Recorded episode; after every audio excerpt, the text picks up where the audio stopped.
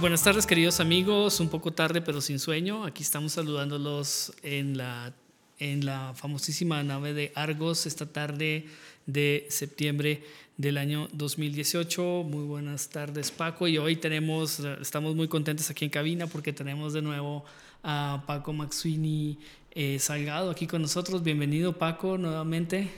Muchas gracias, qué gusto de estar con ustedes. Eh, tenemos también aquí a Marco Banzini, que está acompañándonos esta tarde también. Y tenemos dos invitados especiales. Bueno, tenemos al, doctor en historia Luis Omar Montoya Arias, aquí natal de Irapuato. Vamos a tener un tema muy interesante, pero él aparte no vino solo, vino también con Heriberto Méndez eh, que, sociólogo que también está llevando ahora un experimento muy interesante que se llama la trinca deportiva, de la cual quizás hablaremos en un, en un ratito, si la música nos lo permite, Heriberto también, porque viene, viene Luis Omar hoy eh, pues eh, con una, un buen cargamento eh, de música mexicana. Eh, bueno, te saludo Luis Omar, buenas tardes para todos. Eh, bueno, cuéntanos un poquito de qué vamos, cuéntanos un poquito sobre ti, sobre, sobre tus estudios, el los proyectos que has hecho de investigación en los últimos años, porque, bueno, él es doctor en historia, pero tiene una especialidad muy particular en las músicas de aquí de Guanajuato y también de la música mexicana. Hola, buenas tardes a todos. Muchísimas gracias por la invitación. Eh, te saludo con gusto como siempre, Jaime. Eh, sí, eh, yo nací un 10 de septiembre del 82 en Irapuato, Guanajuato, en el Hospital Militar. mi madre, mi familia materna son de Pénjamo, Guanajuato, y mi familia paterna son originarios de, de Guerrero, de Acapulco. pues me interesé por la música desde muy pequeño porque mi familia, desde mi abuelo materno, se han dedicado a, la música. Mi abuelo fue músico de capilla. Eh, entonces, eh, de tal suerte pues que yo desde niño pues estuve muy vinculado con la música, con los instrumentos. Después en la adolescencia pues me distancié un poco. Eh, quería ser futbolista, como, muchos, ¿no? Como Luis Felipe Pérez Sánchez también, a quien le mando un saludo, nos conocemos desde niños, jugábamos fútbol juntos, y con Palizada también. Y cuando llego a la Universidad de Guanajuato, en el 2001, ahí es donde hago otra vez clic con, la música y entonces comienzo a, a, investigarla. Obviamente los primeros pasos pues fueron muy difíciles porque eh, en ese entonces pues yo estaba posicionado, digamos, eh, desde lo biográfico, desde lo anecdótico y no entendía muy bien y tenía los elementos suficientes como para poder abordar eh, más complejamente pues el fenómeno de la música. En la licenciatura eh, hago mi tesis sobre corridos. Eh, me ganó una beca de la Fundación UNAM. Pero empezaste, o sea, tú estudiaste como carrera, eres historiador. Historia, soy historiador, licenciatura en historia, maestría en historia, doctorado en historia. Y hice una estancia postdoctoral del CONACIDE en artes, pero abocado a la, a la historia. A la historia de las artes. Bueno, la historia. Y te fuiste inclinando entonces hacia el lado de la música. Por un asunto, yo diría familiar y porque de niño. Eh, por lo menos estuve intentando ser ejecutante, ¿no? Pero no fui lo suficientemente disciplinado, pues, para ello. Y después creo que también me convertí en investigador de la música porque por ese pasado pues familiar me ayudó, me ayudó también o me ayuda todavía a entender o a poder este, platicar con músicos y poder escribir sobre, sobre música. Y tú, eh, bueno, el doctorado en ciencias lo hiciste en un proyecto particularmente de la música mexicana en fuera de, fuera de México, ¿no? Como la recepción de la música mexicana en Chile y en Colombia. Yo, yo fue principalmente en Chile? Fue Chile, Colombia y Bolivia. yo, yo llego a, Mérida en el 2010, donde conozco además a, Roberto. Eh, nos conocemos en una lechería que está cerca de Catedral. Eh, yo estoy ahí en Mérida un año, eh, que era la fase pues, de tomar clases ahí académica, digamos, rígida. Y después, los siguientes tres años, obligadamente todos nos vamos fuera de México. Entonces, dependiendo los temas, algunos compañeros se van a Inglaterra, etcétera, ¿no? Yo me voy a Sudamérica porque a mí me interesaba rastrear la presencia, las apropiaciones y las representaciones sociales de la, de la música mexicana o de las músicas mexicanas en tres países que fueron Colombia, eh, Bolivia y Chile. ¿Y por qué escogiste esos tres países? Eh, Colombia fue el primer contacto que yo tuve en el 2008. Yo hice una estancia en, en, Bogotá, en la Universidad del Rosario, y entonces yo fui a investigar allá las bandas de viento, las bandas papayeras, fui a los festivales de Tocancipá, Paipa y demás. Y entonces estando ahí, pues dije, ah, caray, pues es que la música mexicana está como muy fuerte, sobre todo el mariachi. eh, y entonces ahí fue donde me entró la inquietud y, y, digamos ahí fue donde nació realmente el proyecto de investigar la música mexicana en Sudamérica, a Colombia. Yo des, después de esa primera vez volví tres veces más. La última vez que estuve fue en el 2000, finales de 2014 en Medellín, en, haciendo una estancia en la Universidad de Antioquia. Estuve también haciendo trabajo de campo en Santander, obviamente Cundinamarca, pues allá donde tu tierra. Eh, y precisamente como te comentaba hace, parece un par de días por, por correo electrónico, Egberto Bermúdez, que es un profesor investigador de la Nacional de Colombia, vendrá a México, a la UNAM, a, a, presentar un libro colectivo en el que tuve la fortuna de colaborar, que se llama Influencias Musicales en Colombia. Entonces sigo, digamos, sigo ahí sí, en contacto ligado, con, sí, con los ligado. colombianos. Y bueno, y también me recuerdo que también hace unos años hicimos un, unos programas sobre música, pero fue al revés, ¿no? Sobre sí. fue la música colombiana en México. Eh, en México para Radio Universidad de Guanajuato, ¿no? Sí, aquel pro proyecto que tuvimos dos, dos, años y medio que se llamó Diálogos con las músicas populares mexicanas, uh -huh. al que este, amablemente nos acompañaste. Recuerdo que grabamos, eh, sin mal no me equivoco, cuatro emisiones. Hablamos sí. sobre Jorge Velosa, los carroñeros.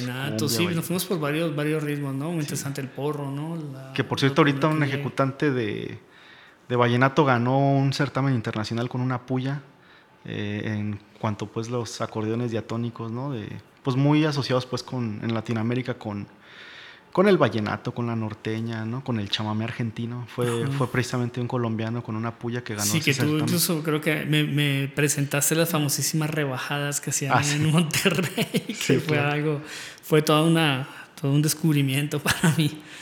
Ok, perfecto. ¿Te parece si antes de empezar ya a charlar ya sobre el tema y esto, te ponemos algo de música ya como para irnos ambientando en este mes patrio sí. de septiembre? Arrancamos con algo de lo que de tu selección musical. Me gustaría escuchar una de las polcas que vienen ahí de Juan Reynoso, que es un músico de Tierra Caliente muy importante, que es, eh, ya falleció, pero que dentro de los avatares de la música tradicional mexicana me parece que es fundamental.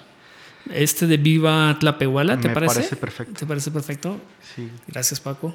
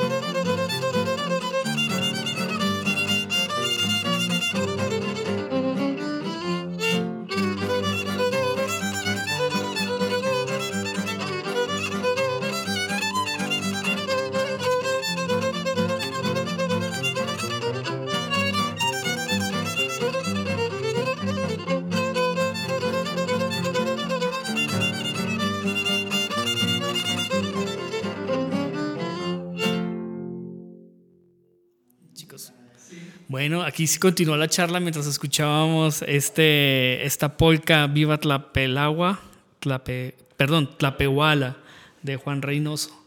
Eh, bueno, vamos a hablar, eh, bueno, vamos a continuar hablando sobre música, pero cuando hablamos de música mexicana, obviamente hablamos de las músicas de México, ¿no?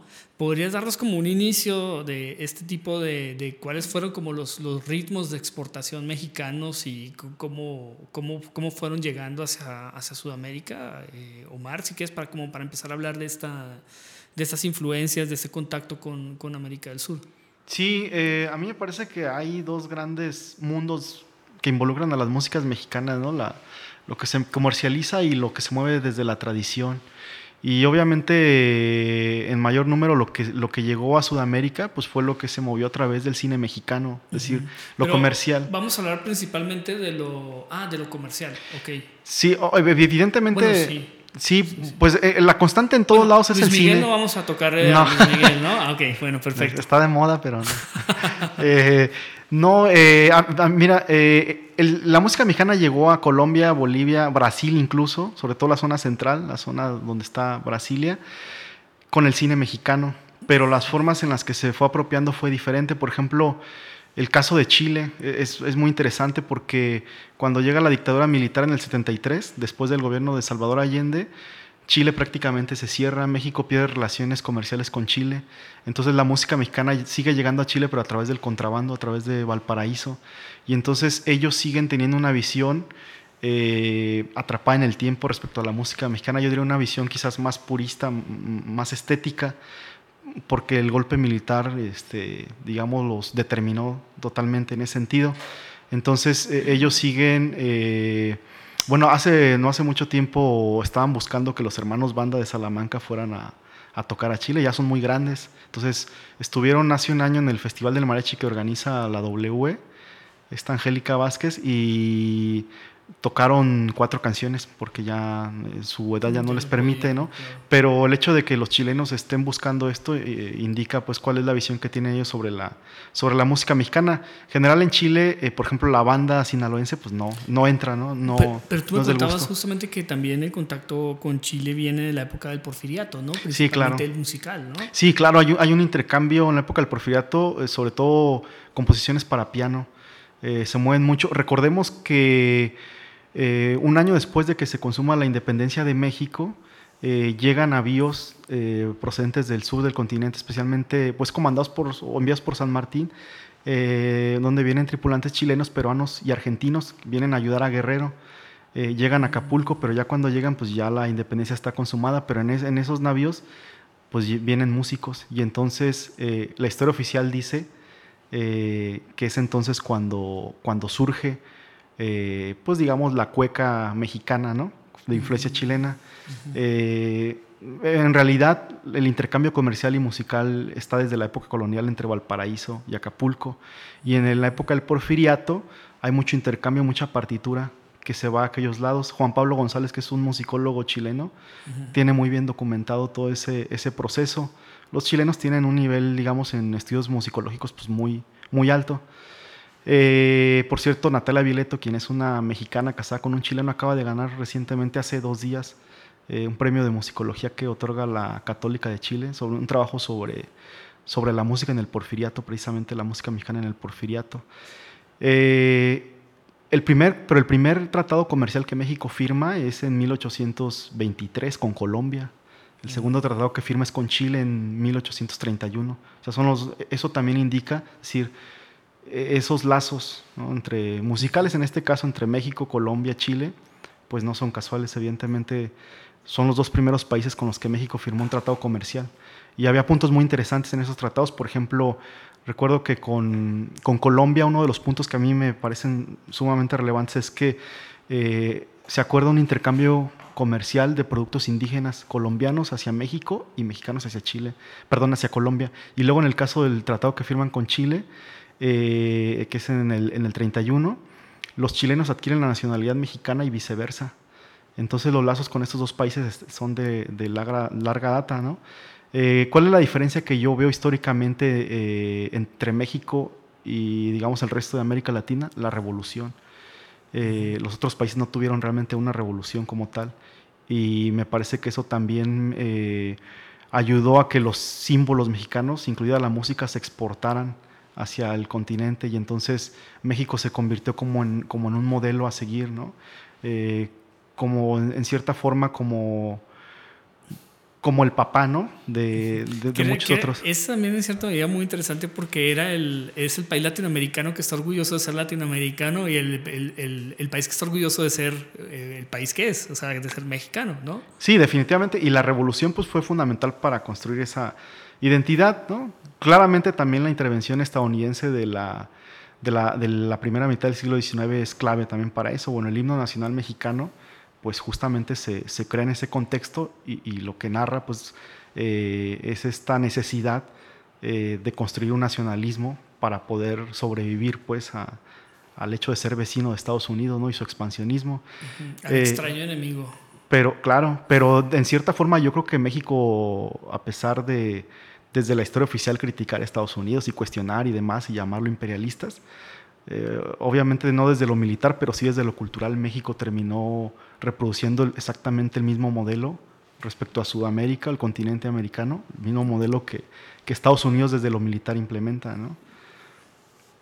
Eh, porque, por ejemplo, eh, estamos hablando de 1923, ¿no es cierto? 1922, José Vasconcelos emprende una misión cultural, digamos, hacia Sudamérica eh, llega primero a, Río. Entonces en esa misión cultural va Carlos Pellicer, poeta, va Fania Nitúa, cantante de ópera de Durango, pero vecindad en Guadalajara, va la orquesta típica de Miguel Herdo de Tejada, va la banda del Estado Mayor Presidencial eh, y va una serie de diplomáticos.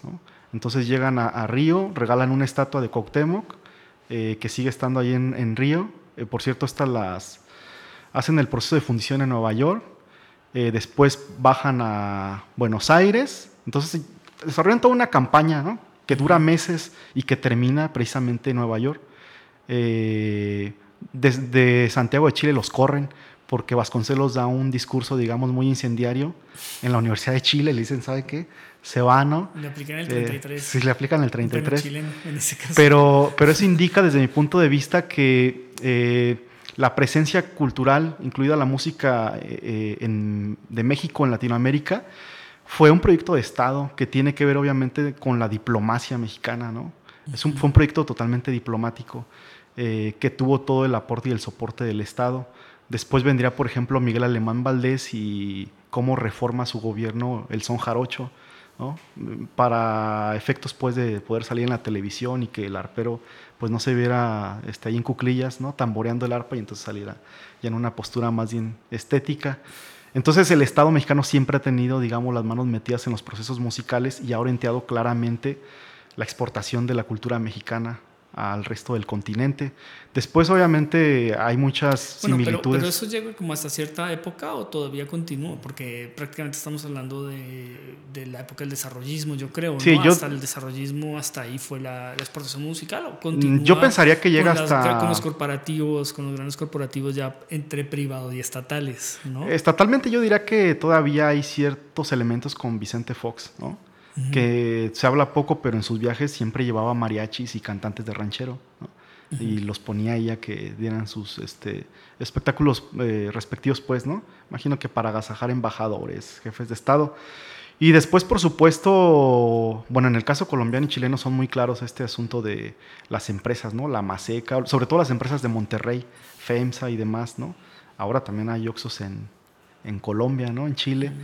Por supuesto que la música, por ejemplo, el caso de la música norteña que ha estado muy ligada con las empresas cerveceras, la FEMSA pues, es este inversionista de, la empresa cervecera, ha distribuido y ha, digamos, proyectado también eh, el nacionalismo. Fíjate que tuve acceso hace unos cinco años a parte del acervo de, del archivo justamente de la Carta Blanca, ¿no?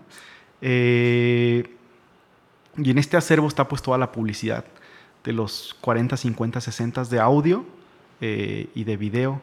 Y entonces me parece muy interesante cómo eh, esta, esta, empresa cervecera se, digamos, canalizó o utilizó como vehículo el nacionalismo mexicano para posicionar sus productos. Entonces, eh, la caravana de artistas Corona, por ejemplo, que la, primera edición fue en los 60, principios de los 60 y la primera edición tuvo lugar en Veracruz. Y esto evidentemente tenía que ver con una pugna comercial entre las dos grandes empresas cerveceras, ¿no? la de Toluca y, la de Monterrey, Grupo Modelo. Y entonces eh, la marca de, digamos, los productos de la marca de Monterrey estaban posicionados en Veracruz. Entonces a través de la caravana de artistas Corona, la competencia buscó, digamos, posicionar. Entonces, eh, por eso todavía muchos de los mejores patrocinadores de la, de la música mexicana en general son las cerveceras, ¿no? Porque esto viene, pues, y también el fútbol, por cierto, ¿no? Bueno, el, el, antiguo Estado Corona. Pero digamos, pensando en los ritmos, en los ritmos mexicanos, en, pues, en los países que mencionas, en Bolivia, Colombia, Chile, eh, ¿cuál, es, o sea, cuál, cuál, es la, la, principal penetración? En el caso de la, la, música ranchera, la música de mariachi, eh, ¿estamos hablando también de los sones veracruzanos o de las polcas o de qué también otro tipo de... En el caso colombiano es, es, fundamentalmente dos, el corrido y la ranchera. El corrido y, la ranchera. Eh, y bueno, en el caso del corrido obviamente tiene una mayor vigencia, pues porque son realidades pues muy parecidas, ¿no? La mexicana y la colombiana. Eh, en el caso de Brasil, sobre todo el bolero. El bolero mexicano tuvo una influencia muy importante, ¿no? La canción bolero, digamos, no el bolero cubano, sino la canción bolero mexicana. En el caso chileno sí hay una presencia, por ejemplo, del son jarocho, eh, del son huasteco y obviamente también de las otras músicas, digamos, comerciales, pero la particularidad desde mi punto de vista es que son cantantes incluso que en México pues ya no se conocen, ¿no? Eh, en estos viajes por Sudamérica tuve la fortuna de poder eh, adquirir, conseguir mucho material que acá en México no, pude, ¿no? Con coleccionistas. Mm. Eh, ahora, en el caso colombiano, hay una región que sí me parece mm, totalmente, digamos, ajena a todo el territorio colombiano, que es la parte de Antioquia, ¿no? El Valle de Aburrá, que le llaman. toda esta zona de Bello, Medellín, Envigado, eh, estuve allá haciendo trabajo de campo para un proyecto del, del FONCA, unos meses, eh, y entonces eh, encontré que, bueno, las fondas de Antioquia muy características comparten escenario el tango, la milonga argentinos o rioplatenses y la música mexicana que es específicamente pues este rancheras pero pero muy viejas sobre todo producciones hechas en Nueva York eh, y con cantantes, digamos, de una, de una calidad, ¿no? Ortiz Tirado, Margarita Cueto, eh, cantantes de ranchero, pero más bien, digamos, con un perfil operístico. Eh, y hay muchos coleccionistas como el Kaiser, recuerdo, Alberto Burgos, que es, también tiene un proyecto radiofónico en una universidad colombiana y que estuvo a finales del 2014 en un evento de la UG precisamente hablando sobre, sobre la influencia de la música mexicana en Colombia.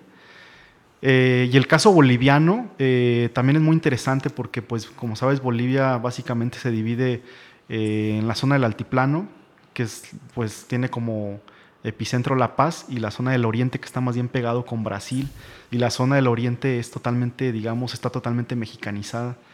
el Estado boliviano hizo dos intentos, uno en el 50 y otro en el 83 digamos, de, por un proyecto indigenista que buscaba pues, generar identidad dentro de, Bolivia a partir de las músicas, de las músicas de ellos, del altiplano, pero no pudieron, eh, no tuvieron éxito en la región del Oriente. Santa Cruz de la Sierra. Santa Cruz de la, Sierra. la capital del, del, Oriente, ¿no?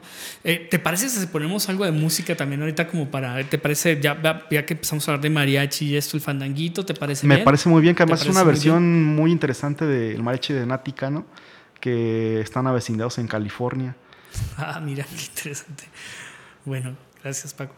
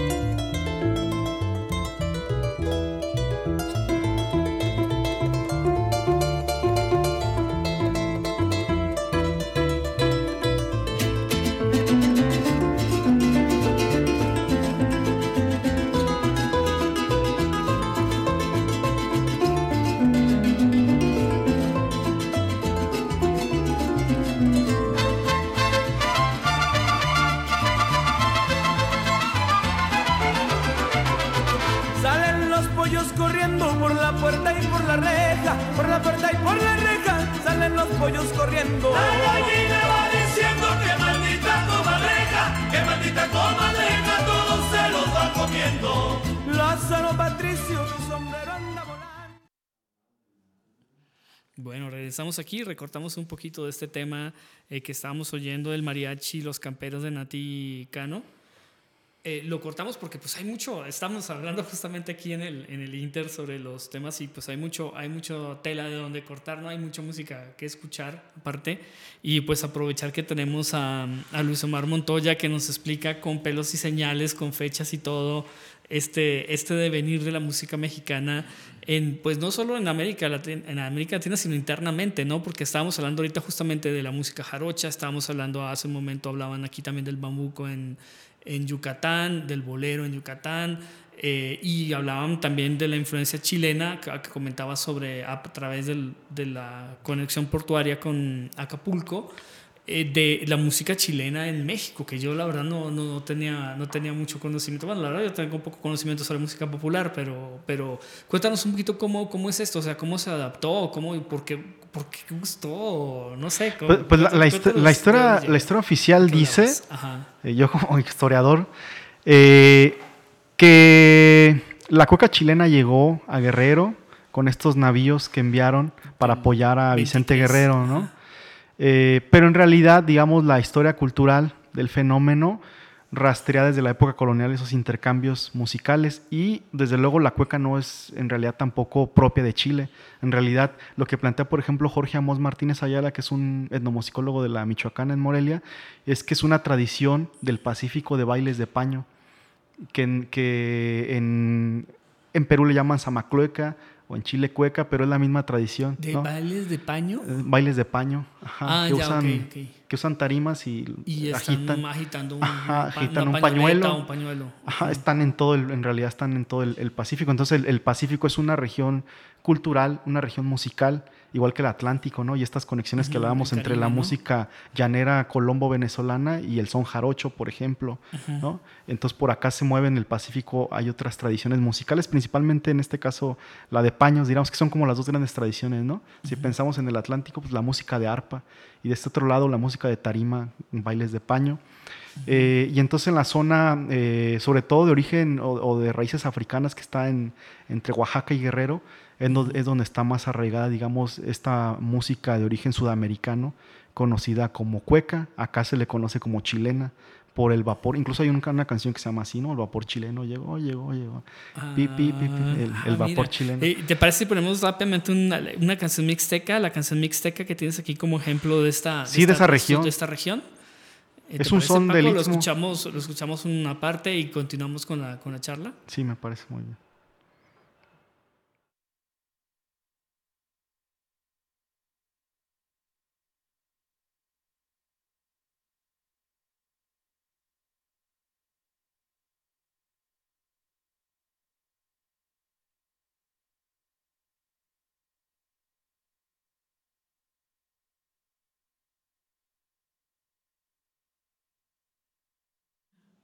Bueno, como pudieron oír, está muy corto el tema musical. no, parece que tuvimos un problema aquí con, el, con la pista. Eh, intentaremos nuevamente más tarde, pero entonces eh, sigamos con el recorrido. Entonces tenemos estas dos zonas, Pacífico, Atlántico. Eh, y estas dos zonas, obviamente, pues, y lo comentabas también al inicio, tenemos como lo comercial y lo popular, que es la otra dicotomía, la otra dicotomía fuerte. Pues prácticamente ahora ya en la radio no escuchamos eh, ni sones, no escuchamos, bueno, prácticamente a, escala nacional, eh, lo, que, lo que nos deja oír la banda o el reggaetón o las baladas es poco más, ¿no? Sí, estoy de acuerdo. Fíjate que hoy precisamente en la mañana eh, estaba escribiendo algo y vi una nota en, en, una página de la UNAM, que se llama UNAM Sin Censura, ¿no? En relación a la banda, pero dice la, la música de banda, ¿no? un texto pues en el cual hablan pues de pues de la, digamos, de la mala calidad de esta música, etcétera, ¿no? Y bueno, yo hace una acotación, sí, bueno, es que música de banda, o sea, si hablas, si hablas de música de banda comercial del sur de Sinaloa, sería más preciso, porque si hablamos de música de banda así, pues estamos invisibilizando, por ejemplo, tradiciones musicales como las bandas purépechas, y que son muy pues, ricas. guanajuatenses, de las cuales tú hiciste también un, eh, hiciste un libro eh, hablando sobre las bandas, las bandas populares del estado. Sí, que ese es otro súper tema, Jaime. No, este, fíjate que la, no he dirigido muchas tesis siéndote en esto, pero la última tesis que dirigí fue de un estudiante de maestría de la UG Adrián Alba y la hizo justamente sobre bandas de viento. Entonces, uno de, los aspectos más relevantes que yo encontré en su trabajo es que él investigó cómo las haciendas, esta zona es una región de haciendas, fueron fundamentales para construir la tradición de bandas de viento porque allí era donde se hacían todas las, fiestas, digamos, patronales, era donde salía pues la riqueza y a través o gracias a estas fiestas se fue articulando una tradición de bandas de viento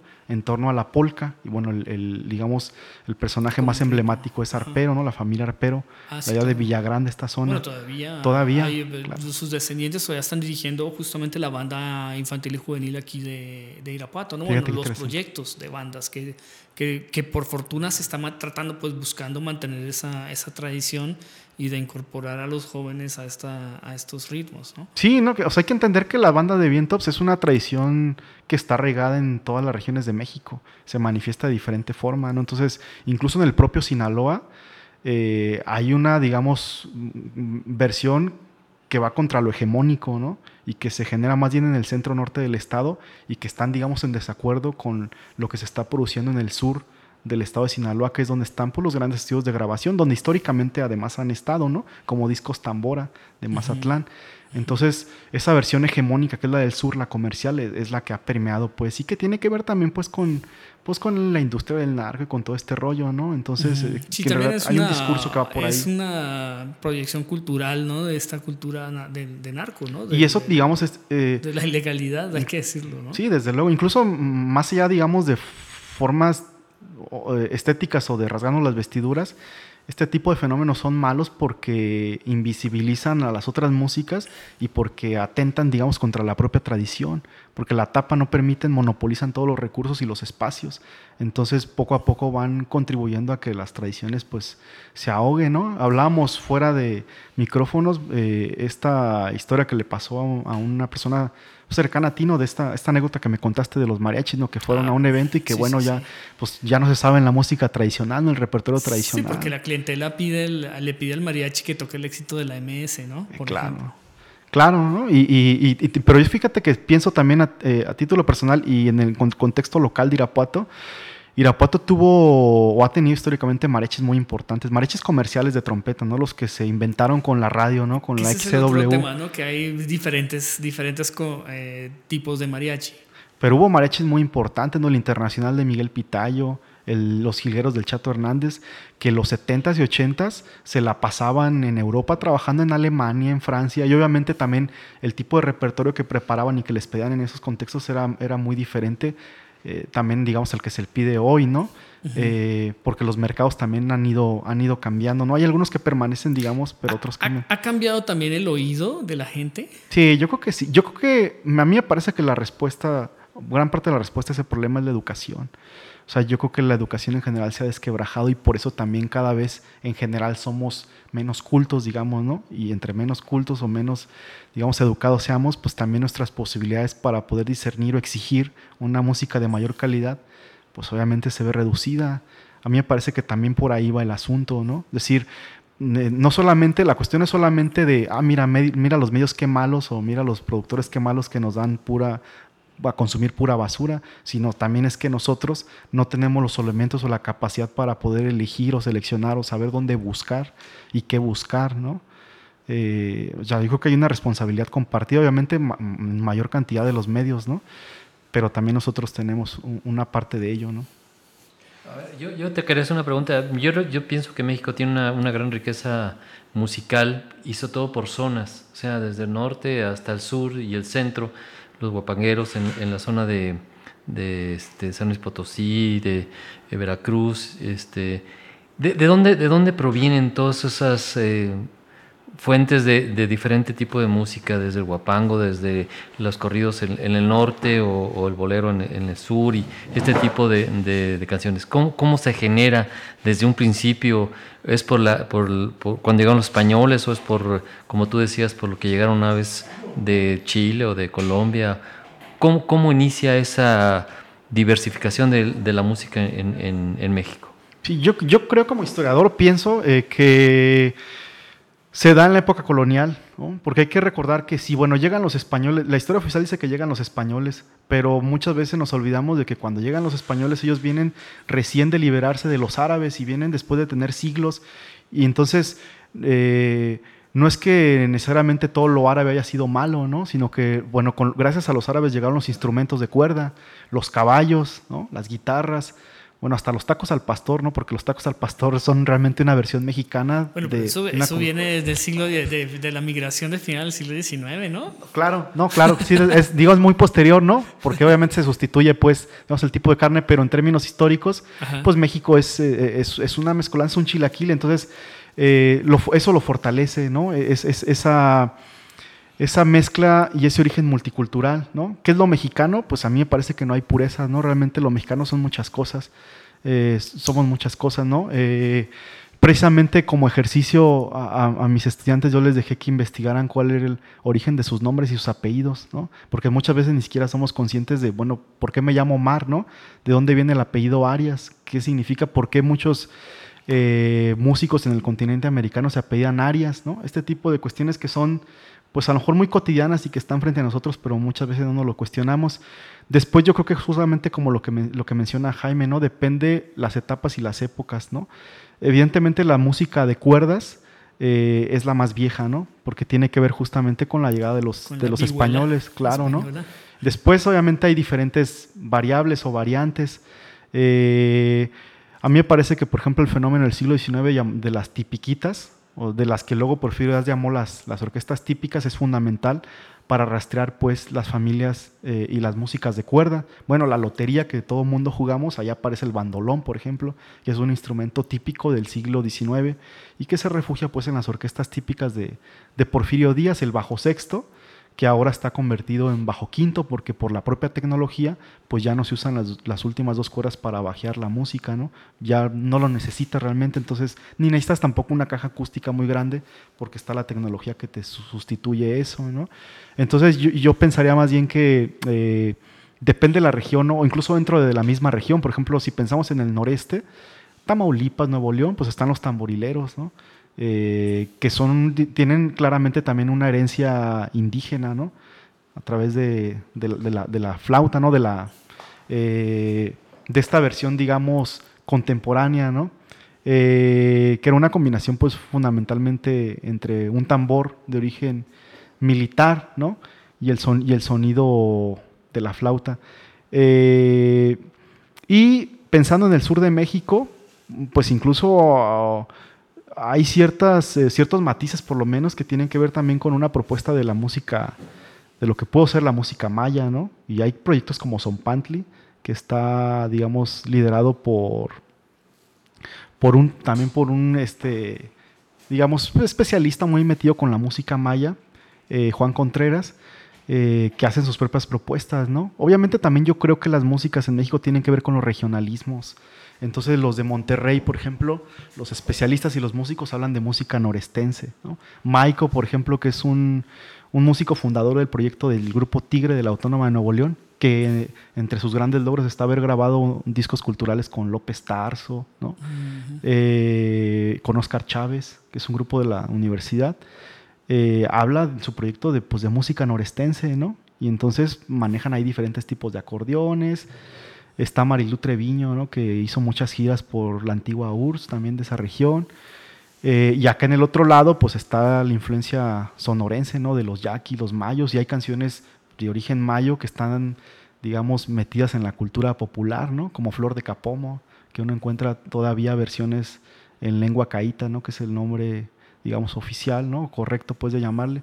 Entonces yo creo que esa misma eh, multiculturalidad, multiculturalidad es lo que hace, me parece a mí musicalmente muy atractivo y poderoso pues a México, igual que a Colombia, ¿no?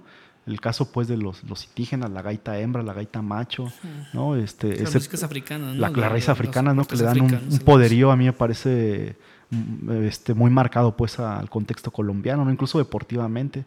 Eh, no sé, el caso de Bolivia, pues me parece que ahí hay mucha más injerencia del mundo indígena, ¿no? Ahí es como una identidad mucho más apegada a este, a este asunto.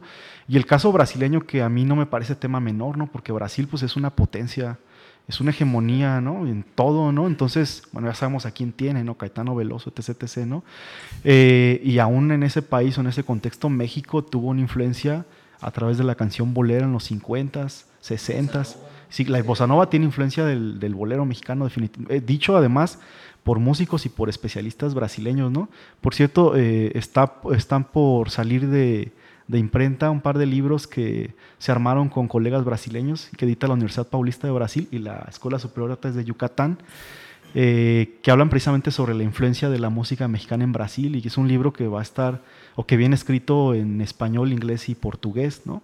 Con esta necesidad también de la Academia Mexicana de integrar a, poner a dialogar pues a Brasil con el resto del continente, ¿no? Entonces hablan de la influencia este, de Agustín Lara en la música de Caetano Veloso, cuestiones que a mí me parecen muy relevantes, muy interesantes.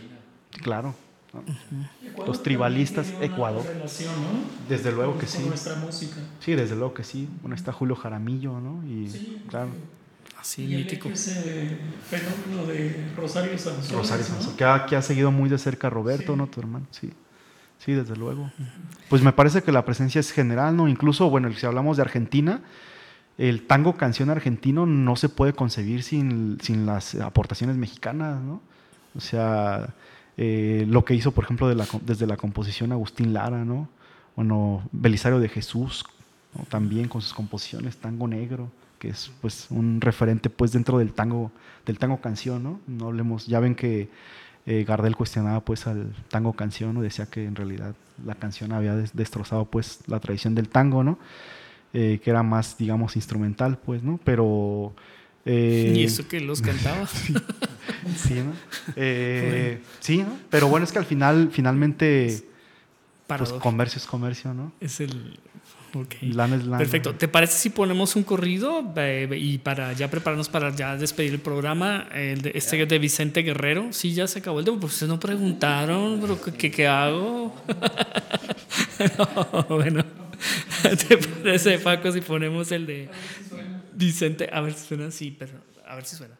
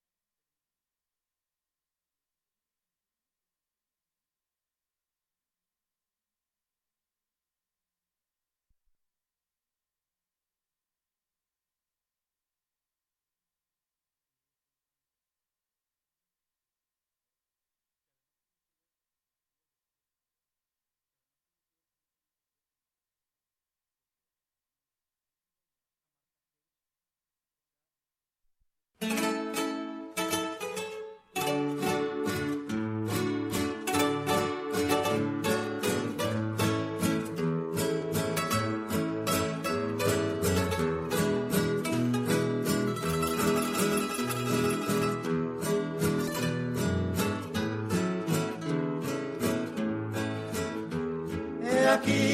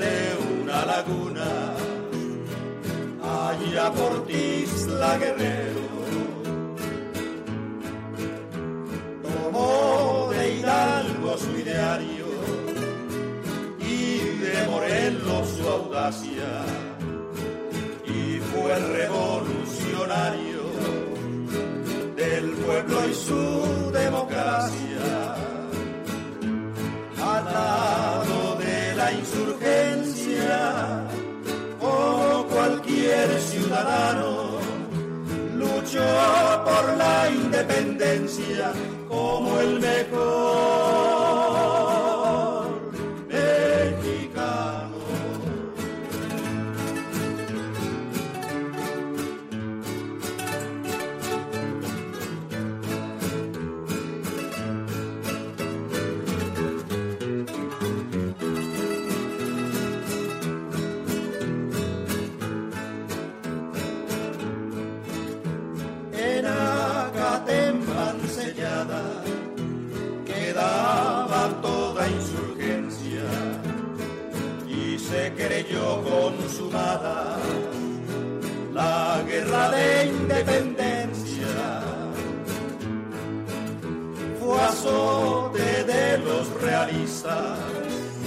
y de los conquistadores luchó contra iturbidistas que fueron otros traidores.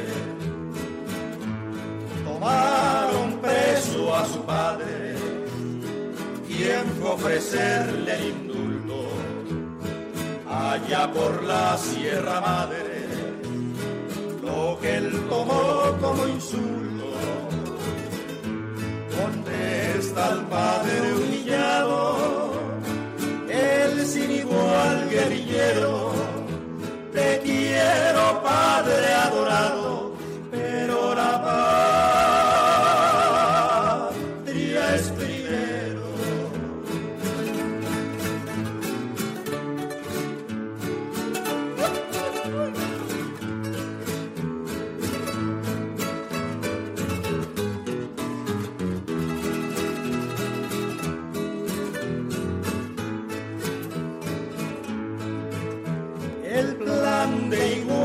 acababa con lo que el pueblo pedía, pues nadie ya soportaba tres siglos de tiranía.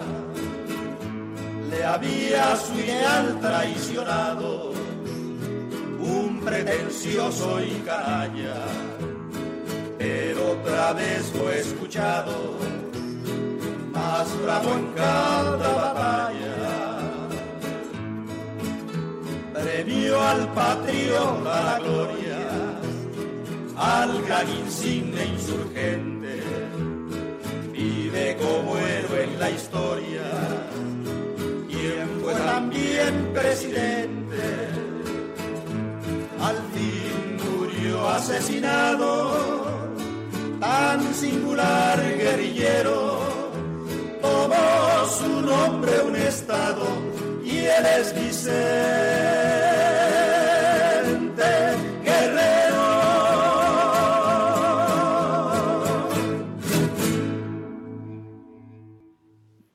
Bueno, aquí escuchamos con algunos problemillas técnicos que hemos tenido hoy con, los, con esto. La música popular parece que no se presta para lo comercial, ¿no?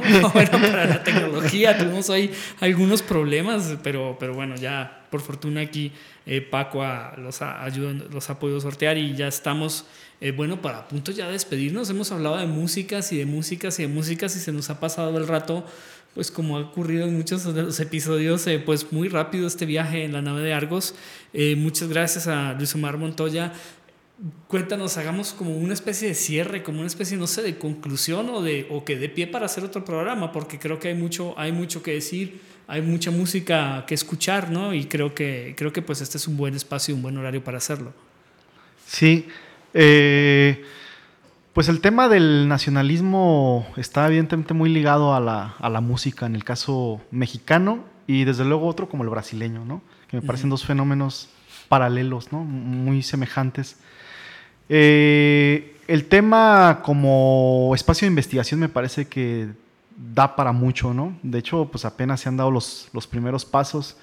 Es un tema que me parece es importante atender, eh, porque durante mucho tiempo como nación y como proyecto educativo nos concentramos, eh, digamos, en lo, local, ¿no? Eh, Marco Aurelio Díaz Güemes, que es un investigador yucateco, habla de ese fenómeno y dice que hasta, él plantea que hasta antes de la firma del Tratado de Libre Comercio, de la entrada del neoliberalismo en México, pues México permaneció como ajeno, eh, rompió diálogo pues con, con, el mundo exterior, digamos, ¿no? Y entonces ahí México también pues perdió.